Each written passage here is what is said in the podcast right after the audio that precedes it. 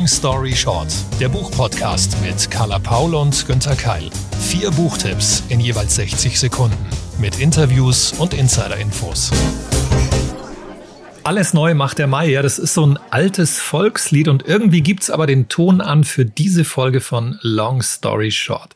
Neue Bücher, neue Ausblicke. Hallo und herzlich willkommen. Ja, und Carla, wie ist denn das bei dir? Liest du inzwischen auch mehr draußen als drinnen? Ich wollte schon sagen, neue Bücher, aber alte Carla, schön, dass ich noch, noch mit im Programm sein darf.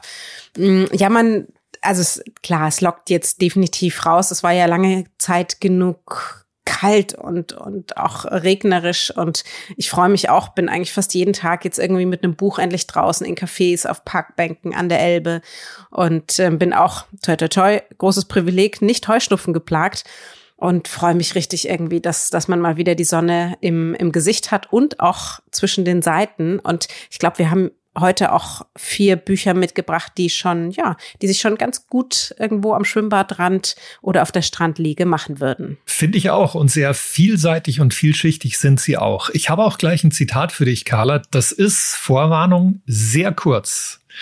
Sie und ich, wir haben nichts gemeinsam, nur eines.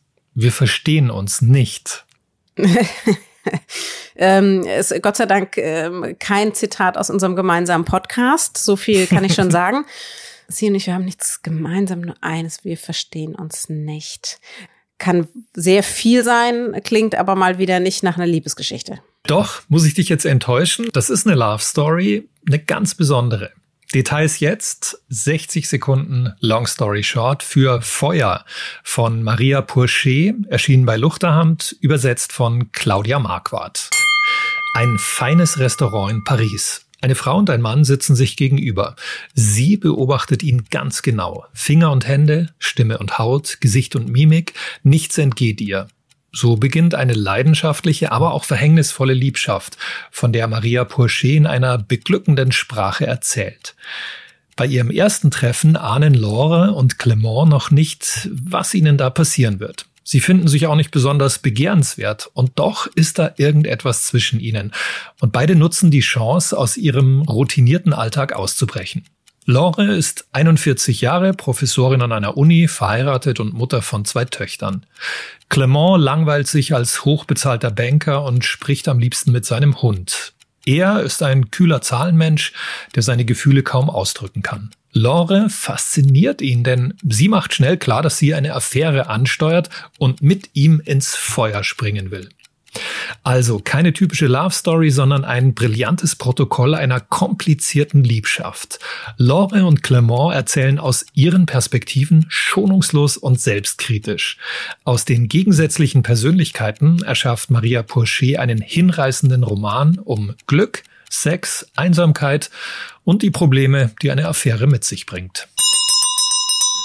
Ja, das klingt natürlich, ja, es klingt nach Love Story, aber auch, auch irgendwie nicht. Man ahnt ja, also wenn, es ist immer schwierig, wenn da noch mehr Menschen dazugehören. Du hast auch gesagt, keine typische Liebesgeschichte. Das heißt, oder magst du es verraten? Gibt es ein Happy End? Oh, das verrate ich jetzt überhaupt nicht. Aber was ich tatsächlich sagen kann, nicht typisch, weil sehr viel von peinlichen Momenten die Rede ist, von Scham, von eigentlich so Desinteresse und so eine Art Verwunderung. Also, dass beide sich so denken und eben erzählen in ihren Perspektiven, ja, hm, soll ich das jetzt überhaupt weitermachen und hm, will ich sie überhaupt oder sie mich? Ach, aber und das, das klingt ist, furchtbar, Günther. Ja, ja, aber das ist, aber das Tolle ist, dass dahinter lauert irgendwie dann doch so dieses, ja doch, sie werden es doch probieren, weil beide eben in ihrem Leben so gelangweilt sind, machen sie es. Und das finde ich äh, eben den tollen Dreh, dass obwohl nichts von Anfang an wie sonst immer in den Love Stories, so der Funke ist gleich da und das ist da nicht und trotzdem entbrennt oder entfacht ein Feuer. Oh, das macht mich jetzt, wenn ich es höre, schon wütend. ähm, wir hatten ja auch irgendwie schon mal das Gespräch darüber, irgendwie muss man die Charaktere mögen, um das Buch gut zu finden. Also das, mich macht das jetzt mhm. schon richtig aggressiv, wo ich mir denke, mein Gott, dann geht doch zur Therapie und nicht fremd. ähm, aber gut, aber gut. Wir hatten es ja immer mal wieder über Liebesromane. Wenn das jetzt einer ist, wie ist denn der Stil zu verstehen? Ist das, ähm, ja, ist es eher seicht? Ist es unterhaltsam? Ist es poetisch? Ist es anspruchsvoll? für wen ist das was? Wie kann man sich das mhm. Cover vorstellen? Das ist eindeutig hochwertig. Also das macht auch unglaublich Spaß, unterhält auch, aber das ist eine feine, ähm, ausgefeilte, vielschichtige Sprache. Da ist auch Ironie drin. Und ich hatte wirklich das Gefühl, dass diese beiden Figuren, die Frau und der Mann, zu mir sprechen oder zu sich selbst sprechen, dass ich da dabei sein kann. Das habe ich wirklich genossen. Also das, das ist auch was Besonderes. Man kann vielleicht auch das daran messen, dass Feuer dieser Roman 2021 in Paris und in Frankreich für viele literarische Preise nominiert war, unter anderem dem Prix Goncourt. Und das zeigt ja schon, das ist also große Literatur und trotzdem äh, eine Liebesgeschichte, eine, die, die mich zumindest fasziniert hat das ist deswegen so spannend, weil auch ich heute eine Liebesgeschichte mitgebracht habe, die aber, finde ich, in eine andere Richtung geht und doch sehr, sehr viel mit diesem Roman gemein hat. Und dann können die Zuhörenden ja sich vielleicht entscheiden, welches von beiden sie lieber lesen möchten. Als Neuerscheinung dieser Folge habe ich aber einen anderen Roman und auch ein dazugehöriges Zitat mitgebracht. Ein Ächzen war zu hören, schwankende Schritte, die kleine Gruppe setzte sich wieder in Bewegung. Das Letzte, was der Junge verstand, war Geduld und Hilfe. Er schnaubte leise auf. Wörtern vertraute er ebenso wenig wie Geräuschen, Menschen oder dem Gefühl von Sicherheit. Je nachdem, wer sie benutzte, bedeuteten Wörter etwas anderes. Das eine, das Gegenteil, alles dazwischen. Hm. Das kann ja jetzt relativ viel sein. Also da ist so ein kleines Kind, das sich in einer gefährlichen Situation befindet. Ich tippe mal eher so auf Thriller oder Krimi. Ja, also, naja, fast. Also, ich sage mal so, ähm, du, du liegst richtig, es gibt kriminelle Elemente, klar, das hat das Zitat schon verraten, und vor allen Dingen ein Kind, mehrere Kinder. Diese sind ausgeliefert und sie sind auch teilweise in Gefahr. 60 Sekunden, Long Story Short. Gezeitenkinder von Luise Diekoff, Ende März 23 gebunden im Heine Verlag erschienen auf 400 Seiten. Im Jahr 1962 kommt die junge Hanna als Pflegerin in ein sogenanntes Kindererholungsheim auf die Insel Norderney. Knapp 10 Millionen Kinder wurden und werden in den kommenden Jahrzehnten für eine Genesung über viele Wochen bis sogar Monate ohne Eltern auf Kur verschickt. Für rund 60 von ihnen war gleichzeitig im Heim Strandhaferplatz. Hanna merkt bald, dass sie mit ihrer liebevollen Art und ihrem aufrechten Herzen relativ allein ist. Die Kinder, sie werden psychisch und physisch missbraucht und sie versucht alles, um sie zu schützen. Der Nationalsozialismus ersteckt immer noch in den Erziehungsmethoden des Heims und der Menschen und ist auf der Insel weiterhin spürbar. Hanna kommt auch bald weiteren Folgen auf die Spur, mit für sie gefährlichen Folgen. Autorin Diekhoff, hinter der eigentlich Simone Wenstra steckt, hat biografische Einzelheiten ihrer Eltern zum Vorbild für Gezeitenkinder genommen. Sie verknüpft sie mit weiteren realen Ereignissen rund um die Verschickungskinder und Norderney und hat damit einen entspannten, stilistisch ergreifend erzählten historischen Kriminalroman geschaffen. Ein Nordseeroman der, ja, etwas anderen Art, aber nicht nur als Urlaubslektüre definitiv sehr lesenswert. Hm, das ist ja wirklich eine sehr interessante Mischung und ich muss sagen, bei dem Cover hätte ich gar nicht so viel Tiefgang erwartet oder so nicht so ein schweres Thema, also deutsche Geschichte, missbrauchte Kinder, das ist ja wirklich hart vom Inhalt. Ja, hätte ich hätte ich auch nicht tatsächlich. Also es ist ein ähm, türkisfarbenes Cover mit einem Schwarz-Weiß-Foto mit mit Kindern und einer erwachsenen Person drauf und man denkt auch eher einfach in Richtung, ja, das ist jetzt eine nette Urlaubsgeschichte über Norderney. Allerdings hat Luise Diekoff, und das muss man sagen, das so leicht wie möglich und vor allen Dingen sehr hoffnungsvoll aufgearbeitet. 20 äh, Jahre nach, nach Kriegsende mussten Kinder ja meist damals einfach nur irgendwie, irgendwie durchhalten. Wir waren weit von der heutigen bedürfnisorientierten Erziehung entfernt. Mm, auf wie vielen, ja, auf wie vielen Ebenen die Pädagogik und das, das Wirken des Nationalsozialismus noch in den Kindern wie auch in den Erwachsenen steckt, das zeigt sie hier sprachlich als eben auch über die Handlung sehr gut auf. Und das ist für uns, finde ich, einfach mit der deutschen Geschichte und auch mit dem, was es für uns in den Generationen danach gemacht hat, einfach ein weiterhin sehr, sehr wichtiges Thema. Aber ich finde, es ist nicht zu schwer, sondern es gibt eben auch sehr, sehr viele hoffnungsvolle Momente und auch ein, ja, ich sag's einfach, und auch ein dementsprechendes Ende. Guter Hinweis. Wie kam die Autorin eigentlich drauf? Also du hast ja schon so einen Hinweis gegeben. Ist das teilweise die Geschichte der eigenen Eltern? Sehr gute Frage. Und die würde ich gern weiterreichen, und zwar an die Autorin selbst. Liebe Luise, wie kam dir denn eigentlich die Idee zu deinem Roman Gezeitenkinder? Hallo, erstmal, ich freue mich sehr, dass ich hier sein darf mit den Gezeitenkindern. Wie bin ich dazu gekommen? Also alles fing an vor, ich glaube, es waren etwa sieben Jahren. Da war ich mit meiner Mutter und mit meinem Vater auf Norderney auf einem Ausflug. Äh, und meine Mutter ist mal mit uns so die Straßen entlang gegangen, die sie äh, damals entlang gegangen ist, als sie dort gearbeitet hat und hat uns die Gebäude gezeigt etc. Und ähm, mir ist damals noch klarer geworden, was es eigentlich bedeutet hat für sie als junge Frau mit dieser Pflegerinnenausbildung Anfang der 60er sich in so einer Hierarchie bewegen zu müssen. Zum anderen hatte sie mir dann auch erzählt von den Kindern so einige Details und das hat mich sehr hellhörig gemacht. Äh, nur wenig später war ich dann äh, unterwegs und habe ein Interview geführt mit einem Herrn, der ein ehemaliges Verschickungskind war. Danach wollte ich einfach unbedingt mehr wissen. Auch dein Vater ist Vorbild für die Rolle von Jan, den Hannah ja auf Norderney kennenlernt. Was kannst du uns denn über ihn erzählen? Im realen Leben ist mein Papa auch Niederländer und meine Mutter ist Deutsche. Das habe ich benutzt für die Gezeitenkinder, weil ich ähm, auch eine unterschiedliche Perspektive haben wollte auf gewisse Themen. Gesellschaftlich, aber auch politisch oder historisch. Also zum Beispiel auf den Zweiten Weltkrieg, der in dem Roman ja durchaus auch eine Rolle spielt. Und zudem muss man mal sagen, dass ich der Liebesgeschichte meinen Eltern damit schon auch eine Hommage gesetzt habe. Eine sehr große Aufgabe, einen Unterhaltungsroman über so ein schweres Thema zu machen und den Figuren bei aller belastenden Geschichte dann doch noch Hoffnung mitzugeben. Wie ist dir das als Autorin gelungen? Wie toll, dass, äh, dass das auch so gelesen wird. Das war mir nämlich ziemlich wichtig. Letztendlich geht es mir unter anderem auch darum, dass man nie hinterfragt ist, also wie zum Beispiel der Umgang mit den Kindern, hinterfragt und neue Lösungen findet, am besten gemeinsam. Äh, das ist auch genau das, was Hannah, also meine Hauptfigur, und ihre MitstreiterInnen äh, tun. Und daneben kommt auch die Spannung nicht zu kurz. Eine Leserin von mir hat mal gesagt, das wäre so, äh, die Gezeitenkinder wären wie ähm, Zeitgeschichte mit Krimi. Und das fand ich äh, einen sehr, sehr schönen Vergleich. Vielen Dank an Luise Dieckhoff. Das war also Carlas Interview zum Buch Gezeitenkinder.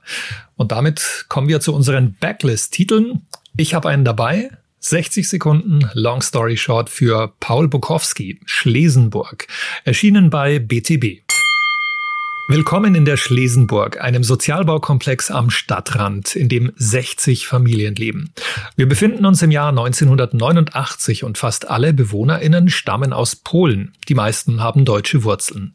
Ost und West vermischen sich also in dieser Siedlung, wo es nur eine türkische Familie gibt und wo die Angst umgeht, dass bald Rumänen oder Russlanddeutsche aus dem benachbarten Asylbewerberheim einziehen. Denn die Menschen in der Schlesenburg fühlen sich wohl, trotz mickriger Renten und angeschlagener Gesundheit. Sie helfen sich gegenseitig mit selbst eingekochter Marmelade oder Dosen mit Pressfleisch und sie kommen relativ gut klar in Deutschland. Paul Bukowski gelingen wunderbare Einblicke in diesen Mikrokosmos der Arbeiterklasse und Einwanderer. Verständnisvoll und mit einem Gespür fürs Tragikomische berichtet er von Anpassung und bescheidenem Wohlstand, von Heimweh und der neuen Heimat. Der Ich-Erzähler berichtet im Rückblick von seinem Aufwachsen in der Siedlung, von den Zwillingen Baranowski, von der ausgebrannten Wohnung, dem Verschwinden von Darius und von Apollonia, dem Mädchen mit der feuerroten Hose. Na, das klingt doch sehr, sehr spannend. Wer Paul Bukowski ein bisschen verfolgt hat, und du hattest ihn uns ja auch schon mal, glaube ich, mit ähm, Kurzgeschichten hier in diesem Podcast mhm. vorgestellt, der muss aber natürlich die Frage stellen, finden wir denn auch hier den ähm, vom Autor sonst, ja, den, diesen typischen Humor, den Paul Bukowski eigentlich mitbringt? Nur am Rande. Also dieser Humor prägt schon diese Geschichte, aber das ist nicht eine Comedy, das ist auch nicht überwiegend humorvoll, sondern das ist eher so vom Erzählstil eine Mischung aus bittersüß, warmherzig und dokumentarisch, teilweise vergnüglich, aber eigentlich ist es auch eine ernsthafte Sozialstudie. Nur eben dadurch, dass es ein Junge erzählt und teilweise mit trockenem Humor, dadurch auch sehr unterhaltsam. Und äh, ich fand das wirklich sehr angenehm zu lesen, gerade eben, weil es nicht so ein typisches Genre ist. Gelingt ihm denn der Sprung von den kurzen Texten in die Langstrecke? Absolut. Also ich habe zwar teilweise dann gedacht, hm, das Buch hätte ein bisschen kürzer sein können. Da war ich vielleicht verwöhnt von seinen pointierten kurzen Erzählungen. Ähm, aber vom Schreiben her hat er das auf jeden Fall drauf. Also ich traue ihm das zu, dass er auch wieder einen überzeugenden Roman abliefert. Dann nur noch eine Frage. Du hattest dir erzählt, es gibt einen Ich-Erzähler, ähm, der, der uns hier im Buch berichtet ist natürlich die Frage, ist, ist dieser Ich-Erzähler Paul Bukowski, also es ist eine biografische ähm, Geschichte? Da gibt's, glaube ich, Überschneidungen, ja. Also das, das spürt man und das macht es natürlich auch ähm, realistischer und faszinierender, das zu lesen, weil das verbunden ist mit, mit dem Schicksal seiner Familie und dem eigenen Aufwachsen, ja. Also eine große Empfehlung und ich schließe mich mal an. Auch online ist Paul Bukowski sehr aktiv, zum Beispiel auf Twitter da dann natürlich wieder in, in der Kurzstrecke, aber ich glaube, wer diesen Stil mag, für den lohnt sich auch mal in Schlesenburg reinzulesen. Absolut. Ich hatte euch ja auch noch eine Liebesgeschichte versprochen und das ist bei mir eine, die glaube ich, hoffentlich, vielleicht die meisten von euch schon kennen. Mit seinem neuen Roman Die spürst du nicht steht er nämlich wieder auf der Bestsellerliste. Der österreichische Autor Daniel Glattauer. Und ich finde, das ist ein sehr, sehr guter Grund, um uns mal wieder an einen seiner größten Erfolge zu erinnern. Fast 20 Jahre ist es her. 60 Sekunden Long Story Short. Gut gegen Nordwind von Daniel Glattauer. Inzwischen längst als Taschenbuch im Goldmann Verlag erschienen auf 288 Seiten. Emma Rothner möchte ihr Zeitungsabo kündigen und sie schreibt dafür eine E-Mail. Sie vertippt sich allerdings und diese E-Mail landet bei Leo Leike. Ihr Programm merkt sich den Fehler und so kommt es dann immer wieder zum Falschversand. Leo Leike antwortet und beide gehen ins digitale Gespräch. Sie haben, das merkt man schnell, einen Draht zueinander. Es entsteht eine Verbindung und so möchten beide die versehentlichen E-Mails des bzw. der anderen schon bald nicht mehr missen. Ohne eine tiefere Beziehung einzugehen, schreiben sie sich Privates wie Berufliches über Monate, gar Jahre hinweg. Irgendwann wird aber beiden klar, da ist mehr. Doch setzen beide füreinander auch den jeweiligen Alltag aufs Spiel für ein vielleicht größeres gemeinsames Glück? Glattauers E-Mail-Roman eroberte bei Erscheinen 2006 die LeserInnen. Er wurde in 28 Sprachen übersetzt, hat sich knapp eine Million Mal verkauft und er wurde nicht nur verfilmt, sondern auch bis heute als Theaterstück aufgeführt. Ganz besonders ist hier der Charme der beiden Menschen, deren innere Einsamkeit und auf einmal fast ein ja, therapeutisches Gegenstück findet und deren Sprachwitz uns als Lesende ab der ersten Seite erobert. Ein Roman, der uns bis heute nicht nur an die Liebe, sondern vor allen Dingen an Verbindung glauben lässt und an kluge, witzige Literatur fürs Herz. Volle Zustimmung von mir, stimmt. Und man hätte wirklich nicht geglaubt, dass dieser Roman, diese Thematik, weil es ja auch um E-Mails geht und so, ist ja fast schon old-fashioned, dass sich das so lange, lange hält. Aber ich finde auch, der Charme ist immer noch da. Erstaunlich, gell? Ist immer noch da. Und ich hatte eben jetzt dafür extra noch mal reingelesen und bin sofort wieder reingekippt in diesen. Also da hat Daniel Glattauer hat auch wirklich eine fantastische Sprache dafür entwickelt. Man, man spürt sofort die ersten E-Mails gehen hin und her und, und man weiß einfach, da, da ist was. Man hätte auch geantwortet. Die, da ist sofort ein Draht da und es geht wahnsinnig schnell. Also es, diese 288 Seiten, die lesen sich wahnsinnig schnell durch. Glücklicherweise gab es ja dann auch eine, Nach, ähm, eine Nachfolgeerzählung, alle sieben Wellen. Wir wollen aber nicht spoilern für die, die vielleicht beide Bücher noch nicht kennen. Es sollen ja noch wenige sein. Und, und das macht einfach Spaß. Und bei all denjenigen, bei denen das eben wie bei mir schon so viele Jahre her ist, vielleicht macht ihr noch mal ein Reread oder das, das Hörbuch tatsächlich. Die Verfilmung mit Nora Tschirner habe ich ehrlich gesagt nicht gesehen. Ich bin ja nicht der allergrößte Fan von, von Verfilmungen. Ähm, aber es gibt auch mit Alexandra Kamp eine sehr spannende Umsetzung als Theaterstück. Die liest immer wieder deutschlandweit draus. Das finde ich sehr, sehr witzig und gut. Das habe ich schon live gesehen. Ähm, also es ist einfach, es ist eine durchgehend gut bleibende, witzige, schön erzählte Geschichte. Wo die Nominierung für den Deutschen Buchpreis damals herkam, das kann ich mir allerdings nicht so richtig erklären. Aber gut, weil es einfach damals der, der einer der ersten E-Mail-Romane war, ich weiß es nicht. Es ist gut erzählte Liebesromanliteratur und hat mir damals Freude gemacht, macht mir heute Freude. Von daher nochmal eben, ja, mein, ähm, mein Oldie, Gut gegen Nordwind und alle sieben Wellen von Daniel Glattauer. Sehr gute Wahl eines Klassikers. Und da schließt sich auch der Kreis heute in der Long Story Short Folge. Ich hatte ja einen Liebesroman aus Frankreich zu Beginn. Jetzt Carla mit dem klassischen Liebesroman. Und ich habe auch noch eine kleine Ergänzung zu meinem Roman von Maria Pourchet Feuer. Da gibt es auch ein tolles Hörbuch erschienen im Hörverlag, gelesen von Melika Furutan und Nico Holonix. Und die beiden machen das super, die beiden Perspektiven der Liebenden einzufangen, kann ich also auch nur empfehlen. Ja, und das war dann auch schon die letzte Empfehlung für heute in Long Story Short. Vier Bücher. Wir hatten ja auch eine Stargästin mit Carla, ein Günther, eine Carla und die nächste Folge in zwei Wochen.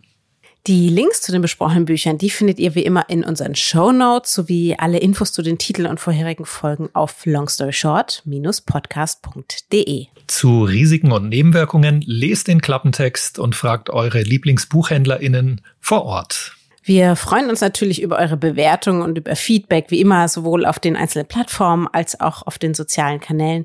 Wenn ihr diesen Podcast weitersagt, beziehungsweise vielleicht die Bücher darin, die euch auch gefallen haben, das freut uns sehr. Und ein großes Dankeschön an alle, die das regelmäßig tun. Long Story Short ist eine Kooperation zwischen Carla Paul, Günther Keil und der Penguin Random House Verlagsgruppe. Happy Reading!